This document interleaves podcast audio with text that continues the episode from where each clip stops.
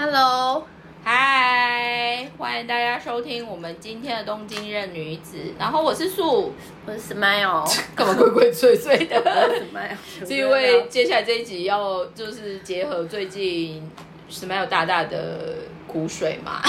我是觉得也不好意思透露太多，但是我现在铺陈一下，因为呢，最近呢，连我这个一介凡人就发现，不知道是不是诚如唐国师说的，今年就是很多事情都会爆出来。对，但这今天这一个我们反而不是在讲之前的 Me Too 的怕，嗯嗯而是在讲有点像是偏人设人设崩坏。，对，但是这一个呢，其实我觉得反而可以拉回来，就是在讲。呃，其实，在过去特别疫情前后这几年，大家一直包括在问学生、问小朋友，你最想从事的职业别里面，哦，YouTube 在很前面。应该我觉得，与其说是 YouTuber，或者是，Influencer，KOL，或者是我们讲 influencer，所谓的在一定的大众前，他有一定的人气，对。或者是有一定被认知，对，或者就是他的话语权意外的可以带起所谓的市场的反应的对这一些的这个概念，其实刚好结合到 Smile 现在的主要的工作叫做 influencer marketing 的部分。但这个讲完呢，嗯，我们顺便插入广告一下，因为我们十月想要办线下活动，所以大家如果想要听密心，可以 可以到时候在现场我们看看状况怎么样，在密室里面再来讨论这件事情。但话拉回来就是说，为什么我们今天考要讨论这个？就是最近其实在，比如说在日本的台湾人的网红代表，或者是在欧洲，比如说巴黎地区的网红代表，还有就是甚至于是呃台湾人，但是是在呃所谓的美国当地的一些代表，是，但是其实这一些事情让我反而有在思考或者是反省自己的是，里面蛮多网红我其实都没有 follow，也不知道他们是我其谁实。很多也不知道，但说到这个事情，我稍微。讲一下，我觉得台湾最一开始人设崩是有一个叫做流氓的 YouTuber，一个女生 OK 毛巾刀流，然后芒是光芒的芒，芒果的芒吗？对，对对，芒果的芒，然后 我喜欢吃芒果。就是然后酸亚，嗯对。然后他他会最早爆出来，是因为他其实他一开始好像讲话蛮犀利的，然后就是那种良性还什么的，反正他就在教人家就是讲一些良性啊，然后还有就是教人家怎么看手相还什么的。我如果没有记错的话，我没有认真看，我没有认真看过，对，然后他会被爆出来，是因为就是有一个摄影师好像就跟他合作，然后后来就他就是因为他要一直修片还是什么什么之类的，然后后来，然后还有就是那个摄影师就已经重复帮他修了很多次了，之后他还是不买单，然后不然就是人找不到，反正就是各种各种有点像偏耍大牌的对。对对对对，然后后来那个摄影师就整个就只好认赔杀出，他就觉得就是说妈的，就是钱我也不想要，就整个给你，但我这辈子不想要再跟你这个碰上对对，我不想再跟你合作这样子。后来那个男的好像他就有在那个 D 卡 D 卡上面就留言，还是就是什么 P PPT 那一种，然后就就调出一堆。受害者对，调出一堆受害者，然后大家都说你是在说那个谁谁谁吗？然后就就发现其实都在讲同样一个人，然后后来才发现说，其实大家都有吃过他的亏，这个部分呢，然后后来他就休息了一个多月，然后最近出来，然后但是他就他就认真的跟大家道歉，什么什么什么什么之类的。可是这个事情又回到就是我们上一次在讲 Me Too 一样，就是说对 OK 你道歉了，黄子佼不是有道歉吗？其实我有认真看他写那大概两三万字。的那个，我觉得那都是蛮见仁见智的。我觉得信的人就喜欢他的人，可能就还就是会多多少少会会买单对对对，会买单他嗯这个事情，嗯所以我会觉得，嘛，好，就是我要说的就是最最早开始是他先开始，然后就各个一路崩到现在，各种崩坏。这个部分呢，我先拉回来讲一个嘛，日日本地区的这个，简单来说会是比较偏日本地区有吗？是谁？我怎么不知道？日本地区就有几个大，就是算比较代表性的，包括做团购的一些网红什么的，他们就有在聊，就是慢慢可能就是因为坦白说，我觉得在外国团购，OK，简单说，应该是说在外国，然后呃经营自己的品牌或经营自己的影响力，然后做所谓的商业模式，不管是卖东西或卖课程或卖什么什么的，这一些的族群是 always 都有。对，那现在我觉得网络时代很有趣的是，它的确可能很容易被聚集的一些所谓的嗯注意力或者是影响力，但是相反就是说，当你可能其实还没有把你自己调整到最好的那一个 output，然后就获得所谓的影响力还是什么，但是回头进一步看，就会发现这个人可能能力有被质疑，或者是有欠缺，或者是比较 serious，可能到误人子弟，或者是误导的这个。OK OK OK，这个的话，其实就是最近日本圈有一两个这是最近吗？其实一直在讲啊，对，但是我也在想说，不然日本大家就往死里打，打用力一点好不对好？啊，因为我就觉得还是一直有看得到，反正这一些便宜然后现在最新的，以我今天真的看到最新的是巴黎地区。对然后巴黎地区的那个网红，其实我一开始也没有发喽，对但是只是因为我上一次回去有一个我觉得有趣的业界前辈的姐姐就说，哎，这个人很有趣，然后他可能对于他的 lifestyle、他的活法，他觉得这个人很有意思。但简单来说呢，也就是在呃在法国的台湾人的线上社群，大家可能讲话都会去隐晦或影射一些事情。但是只是因为我说的这一个网红的，就是姐姐她比较不想要隐忍，所以他今天其实最新的动态就是他在法国找了一个律师，然后在台湾也找了一个律师要处理所谓的语言的部分。那还有就是，所以应该是说，我厘清一下，所以他是被他是被攻击的人，还是出来攻击人的人？他当然是被攻击的人啊，呃被攻击反正一定会有攻击人跟被攻击的人，对只是今天就是被感觉影射或感觉攻击，就是被受到，就是现在找律师要出来处理的，他就是应该是 follow 数比较多的人。哦，对，但是我会觉得，其实这个这些问题，我们现在讲的，比如说网红这些反应什么的，我其实一直觉得有机会可以拿到影响力，或者是你有一定可以被认知的这个东西，它其实是一个，它算一个 privilege，就是我们说一个特权。嗯，然后在我们在聊的上一集的里面，其实我开头就有在讲，我关注了一个从漫画变成动画的所谓的百姓贵族。我对于那个我会很有感的，就是说我在想，不一定是只有那一个代表，可是其实我们在讲的网红这个产业里面，也有人反而他是持续把他的影响力跟他的关注，是希望可以引导群众或者是大众，反而是注意一些真的该被注意的事情。所以我最近其实有 follow 一个 page，我觉得很有趣的是，那个 page 的应该算年纪也不小的一个大哥，或者是叫叔叔伯伯，I'm not 嗯 sure、但是他其实就会持续点名，就是台湾的一些就是造成社会的喧导或者什么。其实我觉得人要赚钱，或者是人得赚钱这件事情非常重要。对，可是 eventually，其实前阵子台湾有一个比较大的奇妙的现象，就是医疗界相关的嗯医生，其实很多可能做团购或者是什么。对，那故事啊，我其实不太清楚是什么，嗯但是那个前辈反而就是他反而举的另外一个例子是，他一样也是医界，可是他反而更专注的是，比如说现在台湾健保制度的问题，哦，导致于其实好的医疗人员或医护人员，他们对于该有的福利，福利，或者是他其实会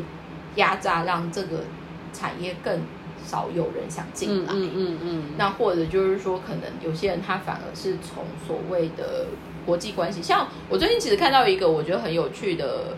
呃，他我觉得他比较像是意见领袖，嗯。然后是在专门讲国际关系，就是敏迪，哦，因为敏迪最近他去那个什有点像么代表台湾的那个观光大使之类的对，其实我我觉得嗯这个东西其实先先可以讲到另外一个部分，就是说所谓的把讯息揭露出来，或者是说分享这个资讯出去，让不知道人知道的这一个东西，的确它是一个非常专业的工作。对，那这个东西的确也是一个很好的盈利模式，或者是可以做的东西。但 eventually 就在我们之前可能在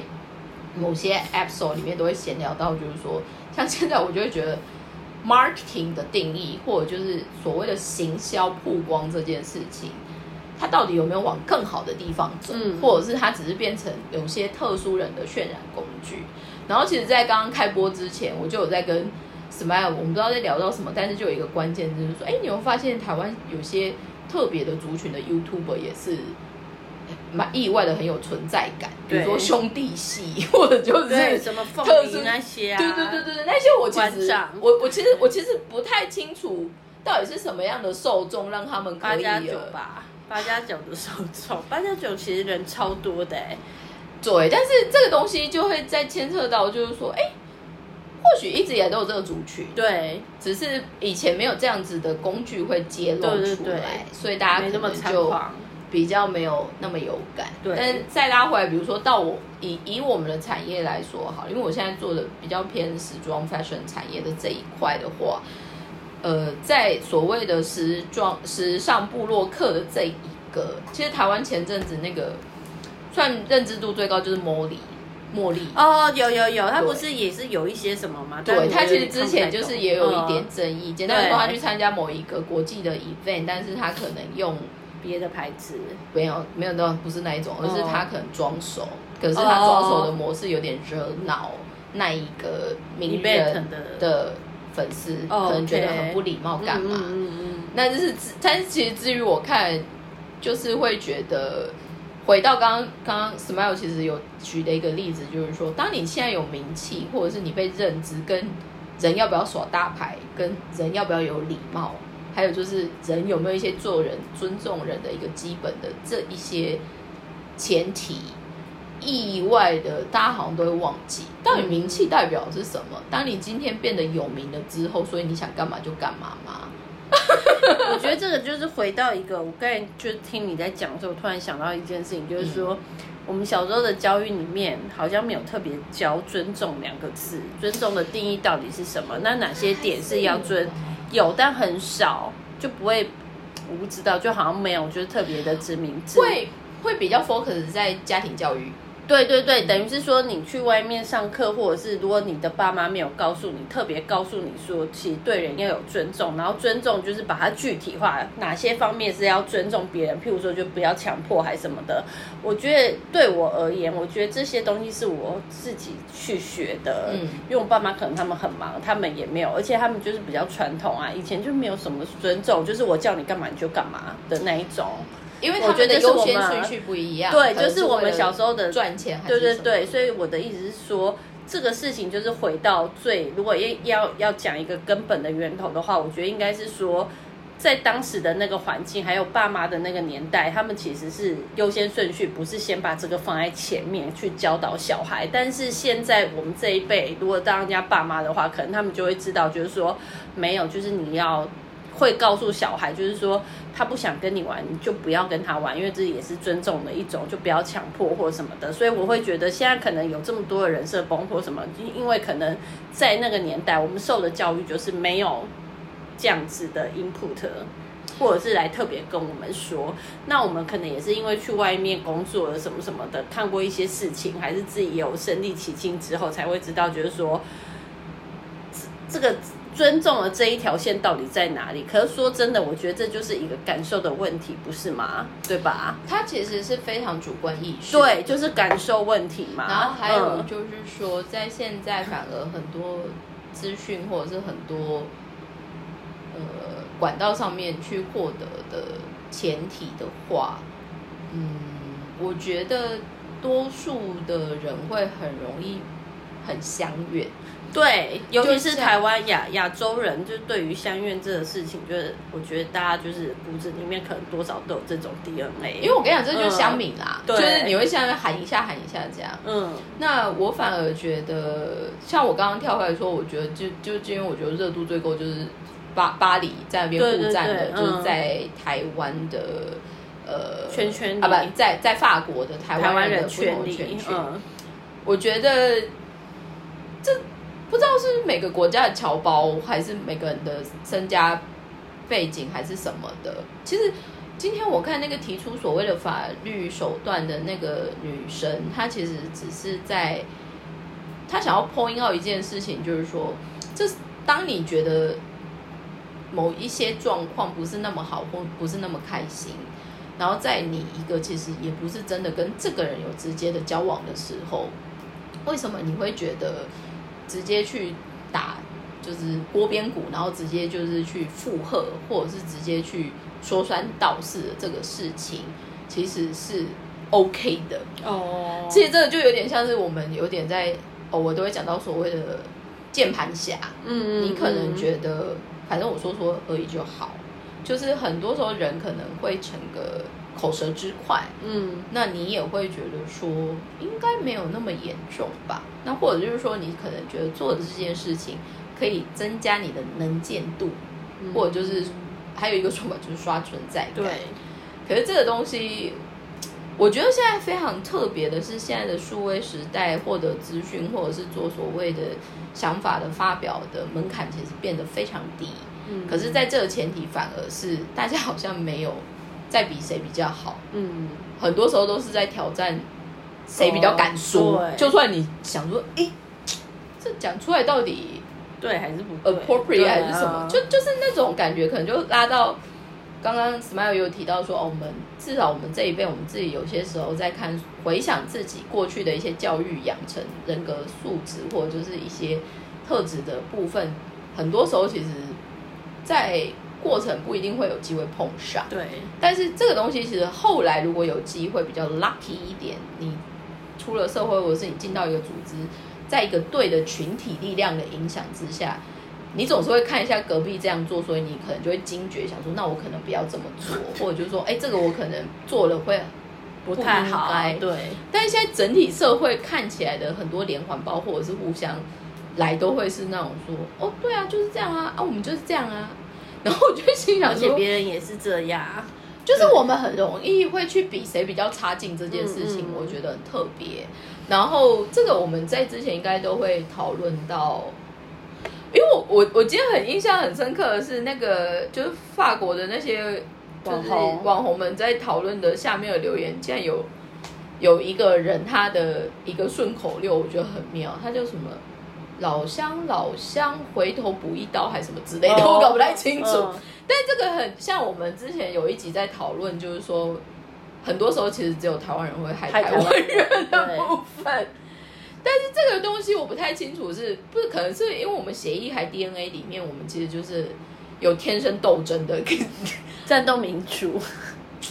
也不算，但是这个就很像，其实大家之前会讨论所谓的文革的那个概念，嗯因为在以前提出所谓的文化革命，如果我不斗倒你，你可能就会来弄跟我所以我就嗯先、我先先下手发制人。先下手为强，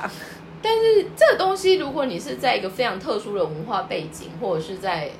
时代环境之下不得不的选择，我觉得 OK。但是 general 来说，Why now？就是因为现在看起来，就是说你没有理由，也没有必须性，必须要去做这些事情。但是为什么你还会觉得这是躺一个话题，炒一个话题吧，蹭一个热度。你知道，我觉得有一个非常有趣的现象，就是因为台湾基基本上来说，在社群里面最经典的代表就是 Facebook，right？对，但是 Facebook 现在我发现有很多人在蹭话题的下面，我不知道他们可能觉得这是一个增加曝光度或可能性，很多人会顺便上去打自己的招牌、哎，有啊，就贴自己的链接什么或商品超脱对。但是以数位形可是象说真的，大家都只是划过去啊，你会认真的点他的商品来看吗？我觉得应该很少，那几率超低。嗯，如果真的看起来很好吃，对不是我就是，所以我会觉得，因为因为我今天我我最近我刚好最近，比如说我最可能是因为我点的关系，所以大系统推荐怎么样？但是我最近的 YouTube 的 recommend list 上面有非常多，刚好都是在刷，呃，就是真的是日本人，然后我不知道他们是因为 project 干嘛，就是最近有一票日本人 YouTube 还是什么，大家就很疯去台湾旅行。哦可能是因为我们之前有一个很，哎，我不知道现在有没有，但是有一个很大的 return，就是他会你进你入境的时候你是外国人，你就可以在桃园机场抽奖还是什么的，嗯。然后他就会补五千块还是多少的现金直接 return，、嗯所以 push 很多外国人其实就是为了那个会更想去台湾观光这样。所以可能也因为这个父母，所以就是日本，我我 follow 的一两个之后，他们就会陆陆续续一直推推归。所以我就想，哎、这日本人真的有些还蛮懂玩的，还干嘛这样？可是看那个数字，你就想，哎，他的 YouTube 他的登，比如说他的现在登录的人有十万个人，嗯，但是他可能按赞的比率跟他留言的比例就不成比例，才几百个而已。我想这连一趴都不到的概念，很低呀、现在真的是很低，媒体也是，我 不好不方便说是哪一哪一些，但就真的也是，你可以好好观察一下。就是我会觉得这样子的投资报酬比，或者是这样子的 investment，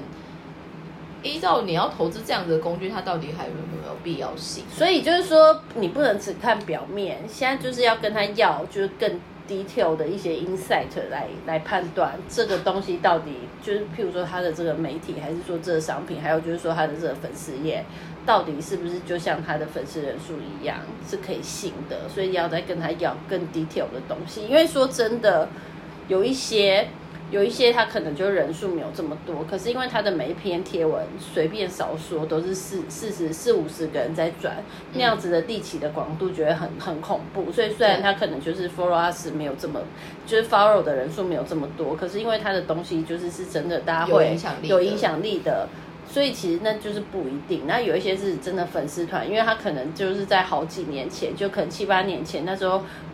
粉丝团就有最多红利的时候，任何人去开，任何人都有可能就是会变成，如果好好经营的话，持续经营的话，对，人就是数的数字的，对对，有数字的红利的话，那种就是说，如果之后他有可能是那个时候开的，所以他现在才会有累积到这样子的数字。可是实际上，他的东西、他的内容是不是真的就是是大家真的那么有这么多人喜欢的？我觉得现在就是一个问号。嗯，就是你得要去跟他再要更 detail 的，就是后台的资讯，看他要不要给你。但有时候他不想给，就是你知道，有鬼，对，就是我不方便多说什么。但我们也可以另外一种解读，就是说，因为那是他的个人隐私，那不方便给也是 OK，好，那就 OK。对，那不然我们能怎么样？我们就是要把尊重这两个字也要运用在公司工作上嘛。但对以你实际，因为你就像回到我回到我说的，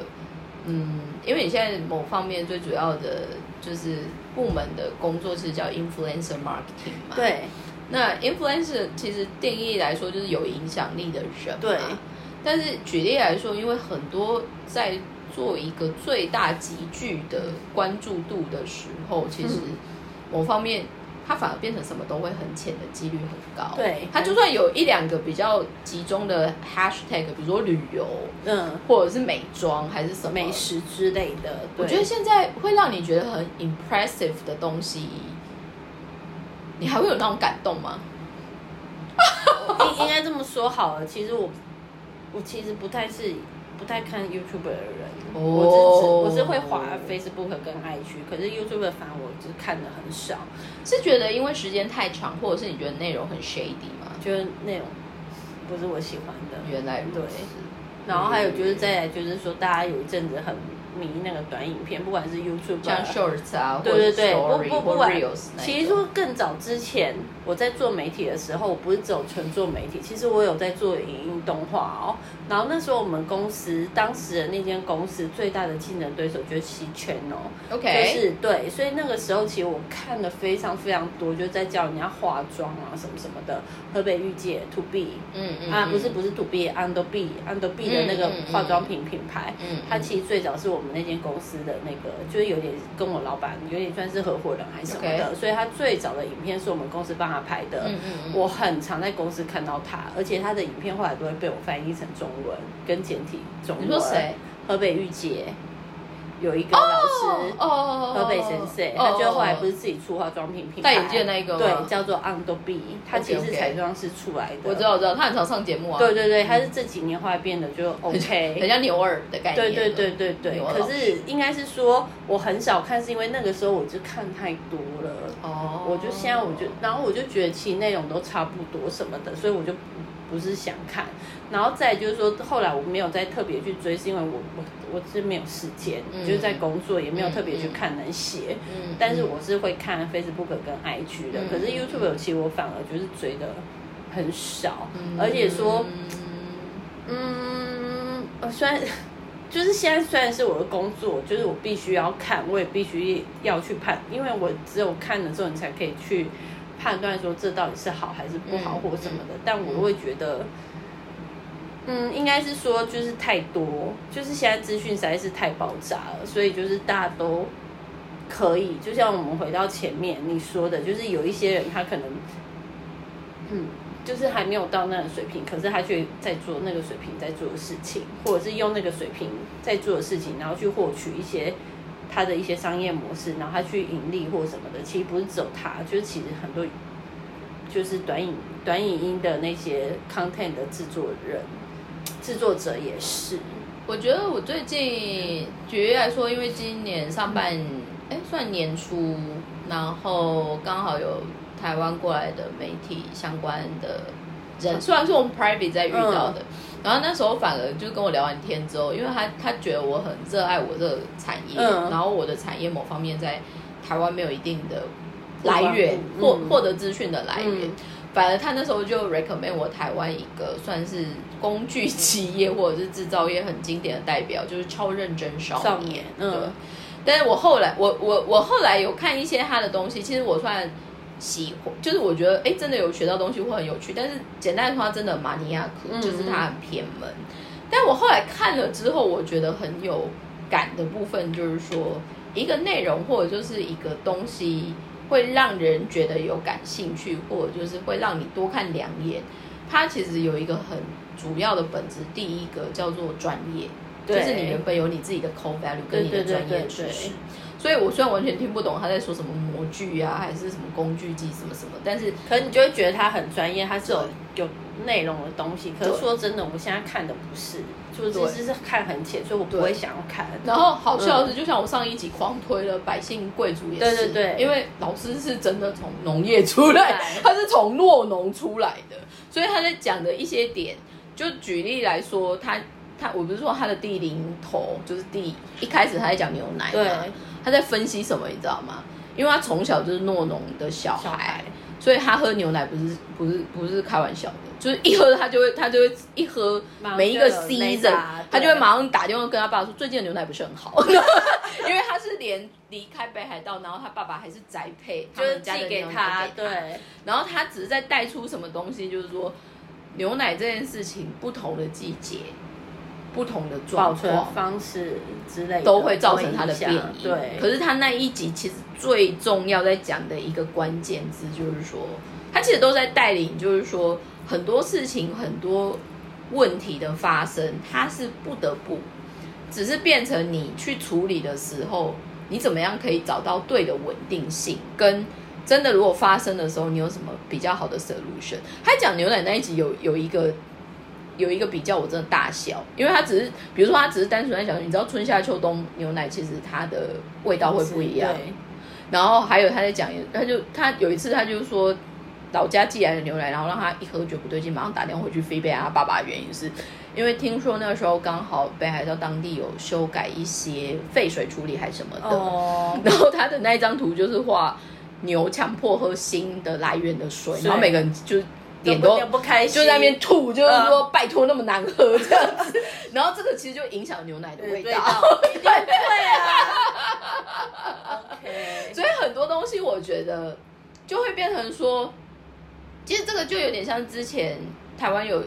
我有人都会看，就是他已经过期，或者是他真的争议度很大，就像蔡阿嘎哦，蔡阿嘎之前来台呃日本拍一些比较五家最难吃的店，但是我我我。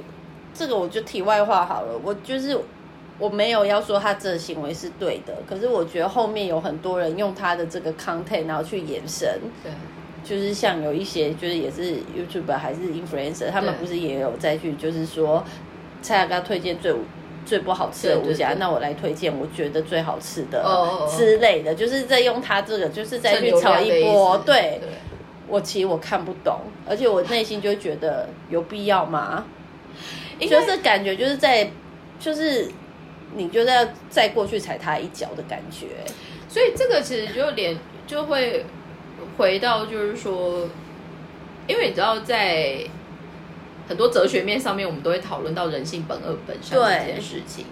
那还有就是说，大家就会说，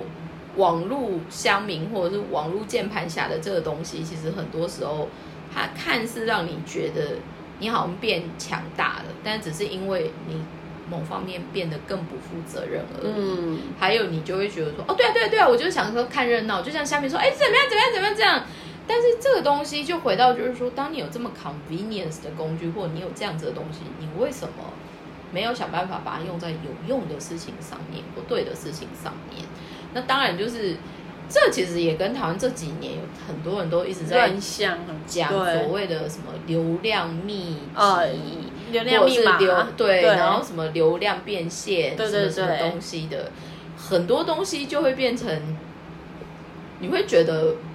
嗯的那种感觉几率很高。而且就说到这个，我之前就是也是无聊，我就是想说，那不然来看一下，就是说现在因为这种工具已经这么发达了对，那就来想说，那对就是他们到底是怎么经营的？这个就是你真的只是随便打，比如说对对对什么什么，就工具名称什么什么经营，什么什么呃，就是营运方式什么的，全部出来的都是。一个月如何就是赚一百万什么的，然后都是一些素人，可是他就是就是说他自己是老师，然后就是说我以前也是多从什么时候开始，然后就是一步一脚印，然后我现在就是每个月都可以为我就净赚一两百万这一种，但我真的就看两分钟我就直接关掉，因为我真的我我本人看不下去。我就想说，但是他们的那个就是那个看的那个次数不是都显示在上面嘛，嗯都是那种好几十万、几百万的那一种哦。我想说，现在大家是就是都想要赚轻松钱，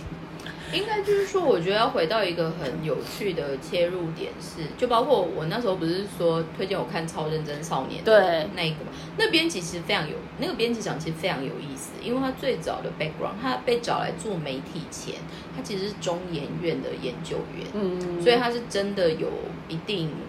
学术背景，背景的。但是他被找来的原因就是说，他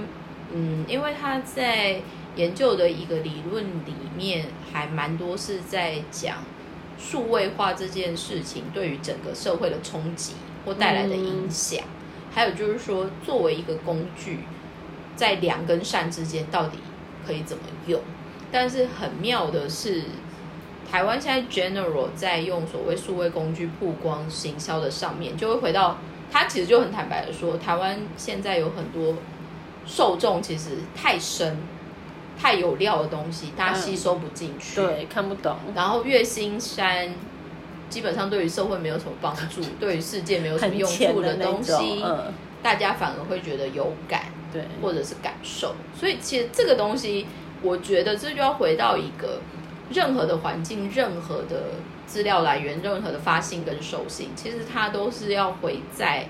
你自己这一个人是什么样的。台语叫卡小，哦。就是你是一个什么样的定位、什么样的角色、什么样的程度。那这些东西，就算说，就算今天这种感觉，就像是如果你今天真的是有超级如同食神的舌头，你去吃米其林，跟你去吃喷，嗯，因为你自己本身的基准就是这样，不会有人因为告诉你说这个喷跟米其林一样厉害，你去吃喷，你就会说哦，真的很好吃、变成米欸其林，对，但是这种所谓对于自我的要求或所谓的内化的训练，在现在的时代，可能大家又更急躁，嗯或者就是 general，大家就啊黑不用啦，或者就是说你干嘛那么傻，或者就是我觉得 general 整个环境，我们都会很习惯要去变成我们觉得很好或羡慕的那个人。嗯，可是某方面你可能也还没有够有自信，先觉得大概其他好的条件我知道都有，但是应该重点是我其实就是喜欢我这个样子，我觉得我很我羡慕我自己的这个 stage，其实我就觉得我很弱。哎、对，而且为什么就是其其实为什么那个什么 IG 会一直拿出来被人家诟病，就是说就不除了未成年不要看 IG 之外，还有就是说什么。抖音更没有吧？对对对，就说都都不要看的另外一个原因，就是说，因为 IG 主要是以那个照片嘛，好看的照片为主什么的，嗯他就说这现在修那么凶，就是说，除了这个修片，就是有没有修照片之外的这个问以外的问题，就是说，大家都真的只会把最美好的一面放在上面。哦，对，所以他就说，就会让很多人，就是真的是有最近也是有研究，就是说真的看很多那种，就是会对，就是心里面，如果你心里不够强健的话，对你就是会被带着走，对你就会觉得为什么他们可以过那样子的生活，为什么你永远都是没有办法像。过他们一样的生活，可他们看起来就是也像是一明明就是也是可能跟你一样也是一般人，可是为什么他们都可以过那样子的生活？这就有被拿出来讲说，是因为 I G 它就是标榜的就是大家就应该是说 S N S 的工具，但是 F B 可能就是比较偏，因为它最初拿拿过来的最主要的目的就是联系，就是没有不常联络。不是在同一个空间，不是在同一个时空背景下的朋友。但 I G 的话不是，I G 的话它就是要你放美照的地方，所以他他们就是 I G 就是这个地方会让别人觉得很诟病，就是说你真的不要一直看 I G。应该是说，我觉得后面的一些新的新创，特别是媒体或者是一些表现工具，或者就是我们说的社群什么的，它的确在非常短的时间创造了。难以想象的影响力，或甚至于是产值、对市值，但是相反的，这样子的一个狂欢过后，或者是还在狂欢，你在过了某一些时间点，或者是过了某一些期间之后，到底对于人类的好处、坏处，或者是对于你个人的影响，好的或不好的，到底有什么关系？因为现在至于我，我某方面反而觉得。我那天我忘记是在看新一最最新一代在演蜘蛛人的那个人哦，我忘记他叫什么名字。然后他女女他跟一个就是黑人女星交往，这样他们两个蛮有名的。那他只是在他就在讲说，他在这几年他觉得他做的最对的一件事情，就是他完全关闭了自己的社群。对，原因是一开始他也觉得为什么那些人会可以这样子大大放厥词对对对。但后来的，大家关了之后，大家又会 murmur，就是说，哎，这个人怎么都没有用，怎么怎么样？然后他有一个很酷的说法或概念，就是说，如果我们今天够熟，你会找得到我。对，如果你今天只是在上面，我们没那么熟，你就来评论的话，那就表示那你凭什么？I don't care what you say。但我觉得，其实现在有一个人，我我身边有一个人，他就是完全没有 SNS 哦，我觉得，但他是现代人。那我姐夫 一个都没有。你说任何的 SNS 对，一个都没有。但是相反的，我想要问的是，对，因为很多人使用这个的部分，某方面是因为空虚或者是没事做。对，姐夫在忙什么？他的充实点是什么？画画吗？还是设计？还是他就不想看？他真的是没有 SNS，从一开始那个 Facebook 什么的他就没有。那相反，他就多这么多的时间，他有没有 enjoy 在做什么？我不知道他看什么，但是我不知道他在看什么。可是我觉得他就是很酷的，是他完全没有在碰这些。可是他他还是可以吸收到很多流行资讯。他可能都在划那个吧，就是时尚的一些就是有可能是姐姐给他混之类的。有我姐很会 take 他，但是因为他没有，所以也很难 take 他。但是他觉得他他。我我真的不知道，他就很厉害，就打从因为脸书好像二零零九还二零零八年就有了嘛，他从那时候就没有用到现在哎，他唯一有的 SNS 是 Line，那是因为工作台湾不是很多工，对对对对对，其他都没有，他完全没有任何的 Facebook，也没有 IG，然后也没有在开 YouTube 什么的，所以我我后来我不知道我们前前两集应该有。应该在这边，我默默聊到，就是说我那时候去参加文化一百周年哦，对对对，然后你说有个老师，他就都没变，对对对 p u s h n o Jungo，长他就有说，他觉得现阶段最困难的，或者是现在的时代，或者是他觉得他一路走下来，他觉得最骄傲的一件事情是，有人会称赞他说，你跟一开始到现在都没有变。因为现在真的太多 trends，太多变化，然后多数人都觉得我们必须要符合这个变化，符合这个时代，你才不会被淘汰。但是真正最屌的是，我就是继续照我自己，但是你们社会就算淘汰掉一堆人，我还是没有被淘汰。对啊，这个至于我我才叫真正的威风。对，所以呢，今天这一集呢也算是形式文，但是但搞不好在我们听的听众里面，大家就是也不一定会。如果刚好有网红挂的，就是 sorry 咯，也不是针对谁，也没有没有针对谁，但是也是有很多人很爱惜羽毛，我觉得很好。就是我觉得，我觉得要回到一个本质，就是说，用任何工具、任何的可能性，或甚至于当你有影响力、认知度的时候，如果偶尔可以把这样子的 super power 是用在对的地方地方上面，或者是真的去做有意义的事，或帮助到一些对的人，对对那我觉得应该真的是功德无量。对，应该是要这么做。可是，